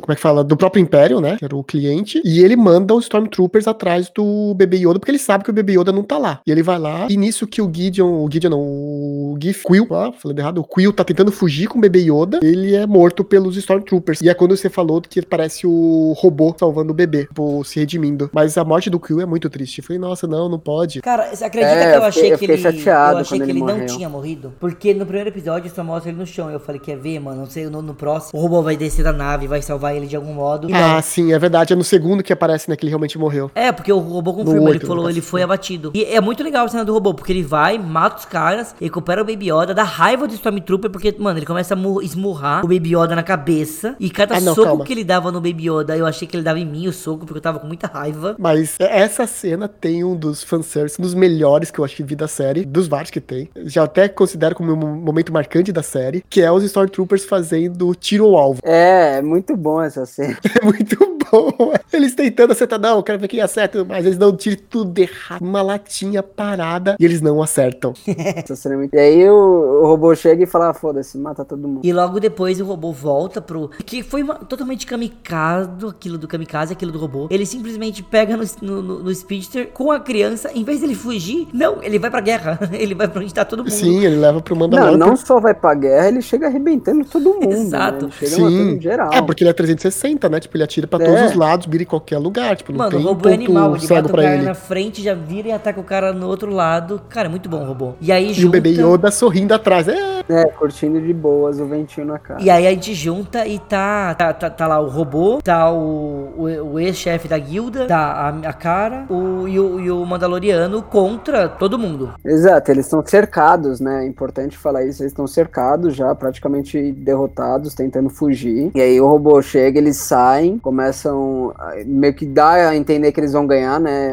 Tem, né, a clássica cena, né? Elevação do momento, aí começa a decair, eles começam a se fuder de novo. É, e aí é quando tem os dois salvamentos. Um é do bebê Yoda, que salva todo mundo, porque chega um, um Stormtrooper com um flamethrower, Essas chamas. é. chamas, e o bebê Yoda consegue segurar as chamas com o poder da, da força. Mas daí ele fica muito cansado, muito cansado e não consegue fazer mais nada, né? Ele dorme. Só que nisso, o Mandaloriano também se fere gravemente. Teoricamente, o bebê Yoda salvaria ele, mas como ele salvou do fogo, né? Ele não tem energia pra salvar o Mandaloriano. É, ele tava em off. E aí o Mandaloriano manda todo mundo embora, fugir, porque não tem o que fazer mais. E aí, né, o maior spoiler do rolê, a gente vê Pedro Pascoal finalmente, né? Finalmente a gente vê a cara dele. Cara, e é uma cena muito boa, porque ele manda todo mundo é, fazer a passagem pelo lugar que eles conseguem abrir, que só conseguem escapar e abrir aquilo por causa do robô, senão todo mundo estaria realmente morto. E quando o robô consegue abrir aquilo, o robô fala, eu vou ficar aqui com ele, porque eu sou programado pra proteger. E aí, quando fica só ele robô, ele fala, me mata, ele fala, não vou te matar, eu não sou programado pra isso. Ele, não, me mata. Ele falou, cara, eu posso te salvar, tira seu capacete. Ele fala, não vou tirar, porque é contra meu código tirar na frente de pessoas. Aí a sacada é genial. Não, ele tenta atirar, né? E ele aponta na hora a arma. É muito legal isso, que ele tem o, o- o código muito intrínseco nele, né? Exato. Sim, ele fala, nenhum ser vivo pode me, me ver sem a máscara. Tipo, não, não vem. Daí ele me- fala que não é ser morro aqui, vivo, mas né? não tira minha máscara. Mas aí é genial isso que, o- que, o, que o falou. Tipo, ele fala, cara, mas eu não sou um ser vivo, eu sou um robô. Aí ele tira a máscara e é uma cena rápida também. É uma cena de, mano, um minuto, dois minutos. E ele meio que salva o Mandaloriano e coloca a máscara de novo. Aí ele vai encontrar novamente no- nos esgotos. Nos esgotos. Eu não sei nem o nome dela agora, pra ser bem sincero, mas a Mandaloriana que criava as armas. Ela. Acho que ela não tem nome. Deixa eu dar uma procurada aqui. No living thing has seen me without my helmet since I swore the creed. I am not a living thing.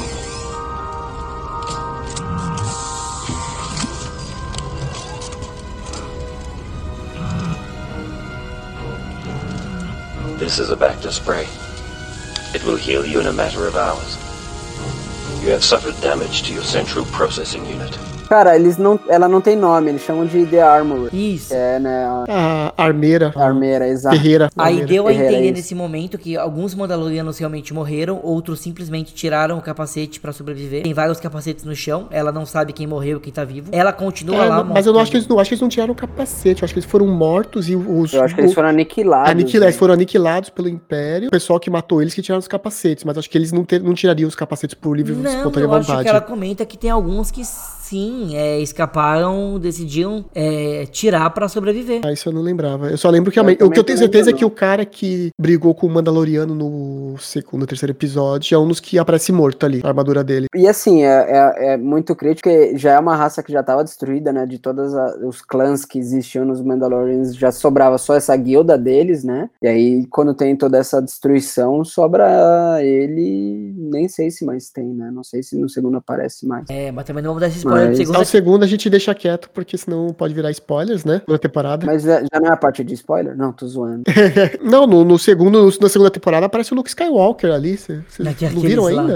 não, pô. E falaram que volta a Leia. E ela tá pegando o Django, aqueles lá nada a ver. tá? Ah, mas aí você forçou. É, foi um pouquinho demais. Perdeu completamente o respeito. Se fosse o Boba, beleza, faz sentido. E logo depois a gente vê uma cena dela lutando, né? Que é uma cena muito boa da, da Mandaloriana lutando, né? Pô, É, an- antes disso, né? Antes disso tem uma cena muito legal, né? Que ela assina na, na armadura dele, né? E fala que ele é um clã, que o clã dele é um clã de dois, né? Que é ele e o Baby Yoda. É uma cena mega, mega legal, Sim, assim. ela deve- faz. ela- o- Normalmente, teoricamente, eles têm os próprios clãs, né? Quando eles sobem de level, de nível. Exato. E eles ganham um símbolozinho. E no caso dele, ele ganhou dois símbolos. Por causa de, de ser um Mandaloriano e por causa do bebê Yoda. Sim. E aí ela fala que eles são um clã de dois. É bem da hora essa cena. sim, logo depois já vem o, meio que o fight deles. E logo depois do, da luta dela, que é uma luta muito boa, dá a entender que ela continua viva e seguindo, Eu né? acho que não. Dá, dá, acho que dá a entender que ela morreu, não foi? Não, ela termina viva. Não, não, ela sobrevive. não- sobrevive, ela, não ela arrebenta todo mundo. E aí ela, ela, ela só arrebenta todo mundo e É, pula sim. bem. E logo depois tem o, o sacrifício do robô, né? A gente vê o primeiro R2D2 como um barqueiro do rio de lava. Eles veem que eles estavam cercados, é, prontos pra morrer. E aí o robô falando, cara, tem só um jeito de vocês sobreviverem. É se eu for pela lava e salvar vocês. Cara, é uma cena muito boa É, é essa. que ele fala que ele não pode ser capturado, né? E aí ele entra no autodestruição. E isso, ele, se ele for capturado, ele- isso manteve. O Quill não pode mudar, porque se ele for capturado, ele se autodestrói automaticamente. Então ele usa essa própria protocolo dele como robô pra poder salvar todo mundo. Porque ele fala: se eu for derrotado, eu vou me auto-explodir. E minha auto-explosão, embora eu não possa fazer conta, né? Eu não posso escolher me auto-explodir, ela vai acabar com todo mundo que tá cercando vocês. E aí é, é muito bom essa cena, porque o Mandaloriano protesta, fala, não faz isso, você não pode. Ele fala, eu vou fazer isso e para de ser sentimental. Eu não estou sendo sentimental. Eu analiso a sua voz, você está sendo sentimental. E ele basicamente desce do barco e se suicida pra salvar ele. Tudo bem, é um robô, não Exato. tem emoção, mas, cara, foi uma cena da hora. Porque primeiro que mostrou o Mandaloriano pela primeira vez confiando em um robô. E quando ele confia, o robô ainda dá outro voto de confiança maior ainda, que é se matando pra que ele sobreviva. There's nothing to be sad about. I've never been alive. I'm not sad. Yes, you are. I'm a nurse droid. I've analyzed your voice.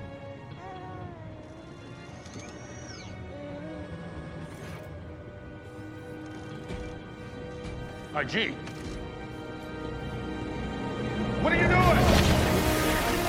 Aí logo depois disso tem a primeira cena que ele luta com o Moff Gideon, com o jetpack. E é uma... É, que a gente completamente esqueceu de falar que ele ganhou um, né? Ah, eu até Ah, é, ele, verdade, ele ganhou um quando ele falou com a armeira, ele ganhou um jetpack. Mero detalhe. Do nada a gente só jogou aqui. É, ele lutou com jetpack. Arranjou do ar, né? É, quando- é que assim, quando ele ganhou o símbolo dele, ele ganhou direito a ter o jetpack. Um jetpack. Talento, quando ele subiu de nível, veio automaticamente o jetpack. E aí logo depois disso ele tem uma luta contra... É ele contra uma nave imperial, guiada pelo Moff, Mo- Moff Gideon, e ele vence ainda. É, ele explode, né? Na... É, ele basicamente se pega, se prende num dos braços dela e explode. O que é genial, se Isso, for e ver. eles, a- e eles acham que o Gideon morreu, mas infelizmente não. Mas é bem legal porque Não aparece só, né? É, né, é, não só ele não morreu, como ele aparece com uma coisinha linda na mão dele pra sair da nave destruída. Que é irado. Me pegou de surpresa. Pra quem não, não sabe, né? E vai ver, ou já viu e não sabe. O Dark Saber, né? O sabre preto, ele é uma arma igual ao sabre Jedi. né, Ele foi criado por um Mandaloriano. Eu não sei falar o nome dele, que é o Tar Vizsla. Tar Vizsla. Foi o primeiro Mandaloriano que entrou pra Ordem Jedi. Então é muito da hora É, aí. A Revisla. Visla, Tarre Visla. E aí ela virou um sim- símbolo de poder dentro dos Mandalorianos. E aí deixa uma questão muito grande, né? De falar como que caiu na mão dele. Sim, é justamente porque os sabres de luz, não, os sabres dos Jedi são especiais, né? Eles têm todo todo Jedi tem um e esse foi um que foi criado por uma pessoa de fora, que foi o esse Mandaloriano, né? Ele mesmo criou, se não me engano, né, o sabre. É, não, é, ele criou, mas ele já ele fazia parte, né, do, do- então ele criou para os Mandalorianos, mas e aí quando né, ele veio falecer, porque faz milhares de anos, ele se transformou porque ele foi o primeiro foi a primeira pessoa dentro dos clãs que conseguiu unir todos, né? Ele vira um símbolo de poder dentro do e isso mostra muito também no Rebels, né? É, ele é o ele se transformou realmente o ruler, né? O, o cara que mandava nos Mandalorianos. Exato. E aí quem tem isso manda nos Manda- Mandalorianos. Então é Exato. bem zica, assim. E aí na hora que apareceu eu falei, nossa, irado, e não entendi nada. Nossa, irado, o que que tá acontecendo? É, Nossa, animal, meio. Mas é, é realmente uma parte muito interessante. Eu não sei como eles vão destrinchar isso na segunda temporada. Ah, já, já, já, já tem coisas acontecendo em cima disso. É, eu ia falar que eu sei, mas não, mas não pode. É, que não, eu, não, só pra dizer eu porque não sei porque eles eu não, não, eles não tacaram isso do nada. Tipo, não foi, ah, nossa, o cara tem um sabre de luz Dark, Dark Saber de, de graça. Não, na segunda temporada eles vão contando mais coisas sobre isso. Eu não sei se vocês lembram, mas isso é comentado, esse sabre de luz negra é comentado no Rogue One. Lá eles falam sobre isso. Onde? Não no Rogue One que eles falam sobre isso? Não lembro. Você que falou, como que você pergunta Tem pra algum gente filme, é que depois? agora eu falei e fiquei na dúvida se foi nesse filme. Qual filme que é comentado? Mas tem um filme que é comentado. Cara, é que é comentado sobre as cores dos sabres em alguns momentos, mas eu não lembro de nenhum filme ou momento de comentar do Dark Saber, mano. O, eles têm o projeto Black Saber, que são dos cavaleiros do Rain, do o cara dos últimos filmes. É o, o Rain, Kylo É. Ren. É, Kylo Ren, Kylo Ren, isso do Kylo Ren. É comentado que ele tinha o projeto Black Saber. Ah, e que também aparece no Rogue One, esse projeto. Ah, desculpa. É, é, é isso, é o Kylo Ren, não é o Rogue One. Eu confundi os filmes. Mas sim, sim, é exatamente isso que é comentado. Só que o, o projeto, teoricamente, o Kylo Ren vem depois desse,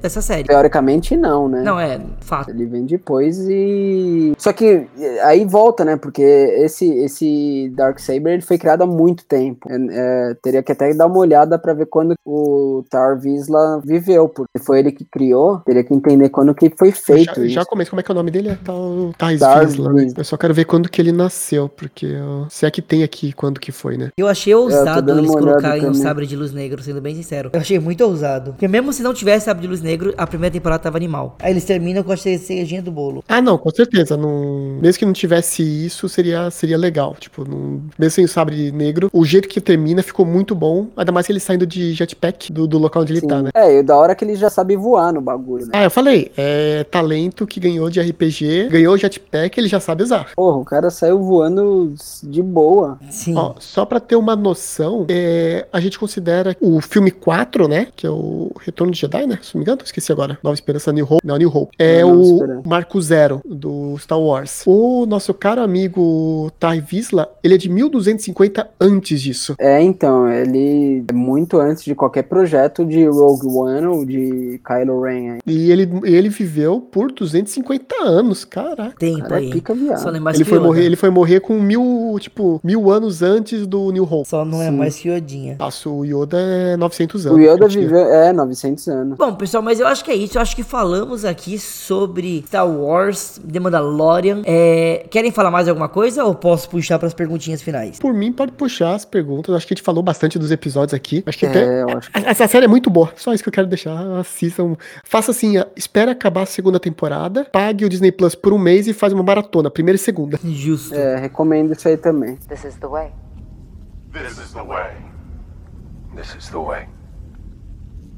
E, bom, as perguntas finais que eu tenho aqui hoje, eu quero saber o momento mais marcante do, da série pra vocês. A nota de 0 a 10. Cara, eu tava aqui, personagem favorito. Ah, qualquer coisa fala aí personagem, mas são tão pouquinhos. Mas vai, fala em personagens também. Vamos começar com o estreante, que é o Marcelo Chalders. Se você falasse Marcelo, eu ia ficar até chateado. Chalders. Tá, puta, nota. Cara, eu, eu acho que eu vou dar entre 7,5 e 8. Eu gosto da série, eu gosto da. Eu gosto muito da evolução dos personagens. É o que mais me agrada na série. Série inteira. Mas eu, eu acho que. Eu acho que eu até daria 7, na real, porque eu acho que o fato de ser sempre um trabalho de, né, que a gente tá falando que é side quest toda hora e não tem uma linha direta da história principal, eu acho que isso. Eu acho que peca um pouco, apesar de, de eu curtir pra caralho a série e o universo. Então eu acho que nesse Boa. sentido eu acho que acaba pecando. Mas, porra, eu, eu curti pra caralho, vale a pena. 7 é uma boa nota. É, e aí, momento marcante. Ah, tem dois. É que eu curti muito ver o Baby Yoda comendo sapo. Achei muito da hora. Aí- Mas eu, eu fico pra parte que ele ganha o, o brasão da, da guilda dele e transforma ele e o Baby Yoda numa guilda de duas pessoas só. Eu acho que é um momento marcante pra caralho que, que fecha um ci- ciclo de construção do personagem dele muito grande, assim. Ah, então eu acho que ali marca pra caralho a evolução do personagem, que pra mim é o que realmente marca na série. E, porra, personagem que eu mais gostei, vai ficar complicado, né? Mas, ah, eu vou.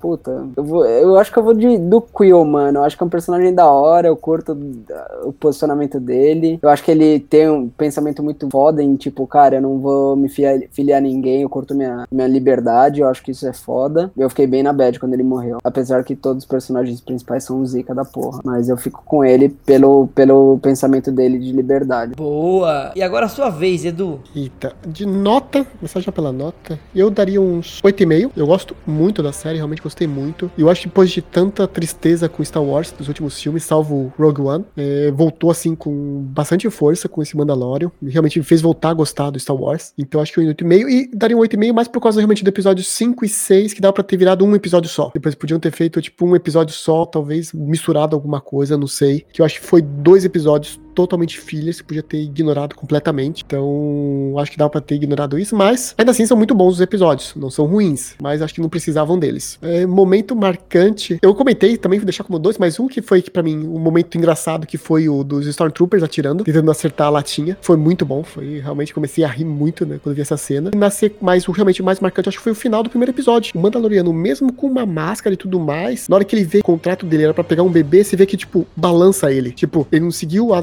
regra fiel. Eu vou pegar esse bebê e vou levar embora. Pronto, não, tipo, com máscara, tipo, só a questão do corpo dele, câmera, tudo dá a entender que na hora que ele viu que é um bebê, balançou o que ele ia fazer lá ou não. Tipo, eu realmente vou levar esse bebê do Império, os caras estão me contratando, o que que eu faço agora? Então acho que foi um momento bem marcante esse. E seu personagem? Putz, personagem. É que eu preciso falar, não tem muitos personagens. Mas eu gostei, eu gostei muito da cara. Cara, é o nome dela, né? Cara Dune. É, eu gostei bastante do personagem dela, do jeito que ela trabalha no, no episódio. Tipo, ela meio que uma é, bêbada que não quer mais trabalhar pra ninguém. E ainda assim, o Mandaloriano faz amizade com ela, tipo, todo episódio. Então eu fico com ela, mas realmente não tem muita escolha. Senão eu falaria, ah, o Mandaloriano e o bebê. Ah, e ela Só termina... pra não ficar nos dois. E ela termina ainda virando uma caçadora de recompensa, né? Ela meio que Ela, entra ela, guilda. é, ela, ela entra pra na verdade, ela começa a trabalhar pro, pro Griff. Exato. Então ela já, já tá confirmado que ela aparece na, na segunda temporada e tudo mais. Pra não, não acabou ali a, a presença dela. Ah, imaginei. E, bom, agora a minha vez. Cara, eu vou dar 9. Eu vou dar uma nota um pouquinho mais alta. Porque realmente superou muito as minhas expecta- expectativas. Então eu vou ficar aqui com 9. Eu acho que só em alguns momentos, sim, faltava, como vocês dois falaram, uma conexão maior entre os momentos. Mas a produção, tudo, eu acho que sim, é um 9. É, quiçá 10. Mas vou ficar com 9 hoje. É, momento. Já que todo mundo roubou e falou 2, eu vou roubar e falar 2 também. Eu gosto muito da Guerra das Naves no começo do quinto episódio. Mas que eu não gosto do episódio depois disso. Mas no começo eu acho muito bom. E mais o, mais o momento que eu escolheria mesmo é o robô se suicidando. Eu acho é, o meio que mostrando o Mandaloriano se, se afeiçoando a ele, não querendo que ele morresse. E ele se matando pra salvar os outros, por mais que ele não sentiu nada. Eu achei muito foda. E se eu tiver que falar um personagem, cara, eu vou, vou ser clichê. É o Mandaloriano e o Yoda. É, eles são sucesso. Sucesso da nave. Eu Mas. só, só quero deixar aqui, desculpa, eu, só- eu acho que eu só não dou 9 ou mais, porque eu, como eu tô assistindo, assistindo a segunda temporada, a segunda temporada tá muito boa. é- é- esse é o problema. Salvo se eles fizerem alguma coisa muito errada nos últimos episódios, a nota vai aumentar. Então se eu der uma nota muito alta do primeiro, eu não consigo aumentar pro segundo. É, então esse é o problema quando a gente vê a segunda temporada que melhora ou piora, sabe? A gente consegue usar a primeira de, de parâmetro. Eu não vou dar, eu posso dar uma nota alta porque a segunda piora ou uma nota baixa, porque a segunda Tá irado, tem margem pra caralho pra subir. Isso aí. E, bom, eu queria que agradecer a presença do Edu, a presença do Marcelo, agradecer a vocês que ouviram a gente nesse programa, mais um programa do Fantástico Mundo de Gordes. É, não esqueçam de entrar no grupo do Telegram, o grupo tá crescendo a cada dia. Estamos com quase 40 pessoas agora lá. Vocês são mega convidados. Eu vou ver se eu volto a fazer Twitch, que eu parei um pouco de fazer, precisava voltar. Quem sabe um dia eu não faço podcast e virar algo na Twitch também. Também ficar ao vivo lá. É, você tá devendo aí umas lives com todo mundo, né? Você Eu- prometeu eu tô aí, devendo. até agora nada. E vai, vai acontecer. Eu estou ensaiando pra fazer isso e também pra colocar um novo site no ar, um site decente. O meu antigo era feio e aí eu até tirei do ar. Então vem coisa boa e nova por aí. Fiquem por dentro e Marcelo e Edu, obrigado novamente. O final é de vocês. Podem falar o que quiserem. Queria agradecer então, de novo. Lá já perdi as contas de quantos podcasts agora, já tô perdendo. Eh, agradecer pela oportunidade de aparecer aqui de novo, falar dessa série que realmente é incrível. Assistam, a segunda tá ainda melhor, então vale muito a pena ver mesmo. E deixar meu jabá tradicional, quem puder seguir o meu podcast também, News Geek on the Block. É um podcast que eu faço com um amigo meu, que a gente fala de notícias do mundo geek em geral. E de vez em quando a gente também fala de alguns assuntos que a gente gosta. Recentemente a gente falou do Uncharted. Eh, então sigam lá, quem puder, News Geek on the Block em todos os lugares, todas as mídias sociais. Boa. É, aproveitar também. Ah, legal. Agradecer aí o, Laranja, Go- que eu perdi a conta de quantas vezes ele me chamou pra gravar. E aí eu vim. Então foi falar de uma série que eu gosto pra caralho, de um universo que eu gosto muito. E, bem, eu não faço podcast, então é só agradecer mesmo. E quem sabe eu não volto aí um outro dia pra falar um pouquinho mais de outras coisas. Mas tem um Instagram de Bacana. camiseta de futebol pra quem gosta, hein? É verdade, quem quiser pode seguir, chama Secret Soccer Kit, ah, ou SSK, é, e aí é muito bom lá. E aí é só chegar que a gente vai gostar. Pessoal, obrigado aí pela presença de todo mundo que participou, todo mundo que ouviu. E a gente se vê no próximo programa. Abraço. Falou! Falou! Falou! Pessoal, fazendo só aqui um off-top, essa é a última gravação do ano. Queria agradecer a todo mundo que acompanhou, quem começou a acompanhar no final. Esse ano foi um ano difícil, foi um ano atípico, mas obrigado por todo mundo que acompanhou aqui, que tá aqui com a gente, que tá seguindo nas redes sociais. Um feliz Natal, um feliz ano novo. E estamos de volta em janeiro com novos programas, novas séries, jogos, livros, muita coisa aí vem pela frente. A todo mundo que gravou comigo também, só tenho a agradecer. Valeu, pessoal. Até o ano que vem. Uma feliz virada e um feliz 2021. Que seja um ano bem melhor que 2020 e que se Deus quiser que chegue logo essa vacina. Afinal, todo mundo quer voltar à vida normal. Valeu, abraço.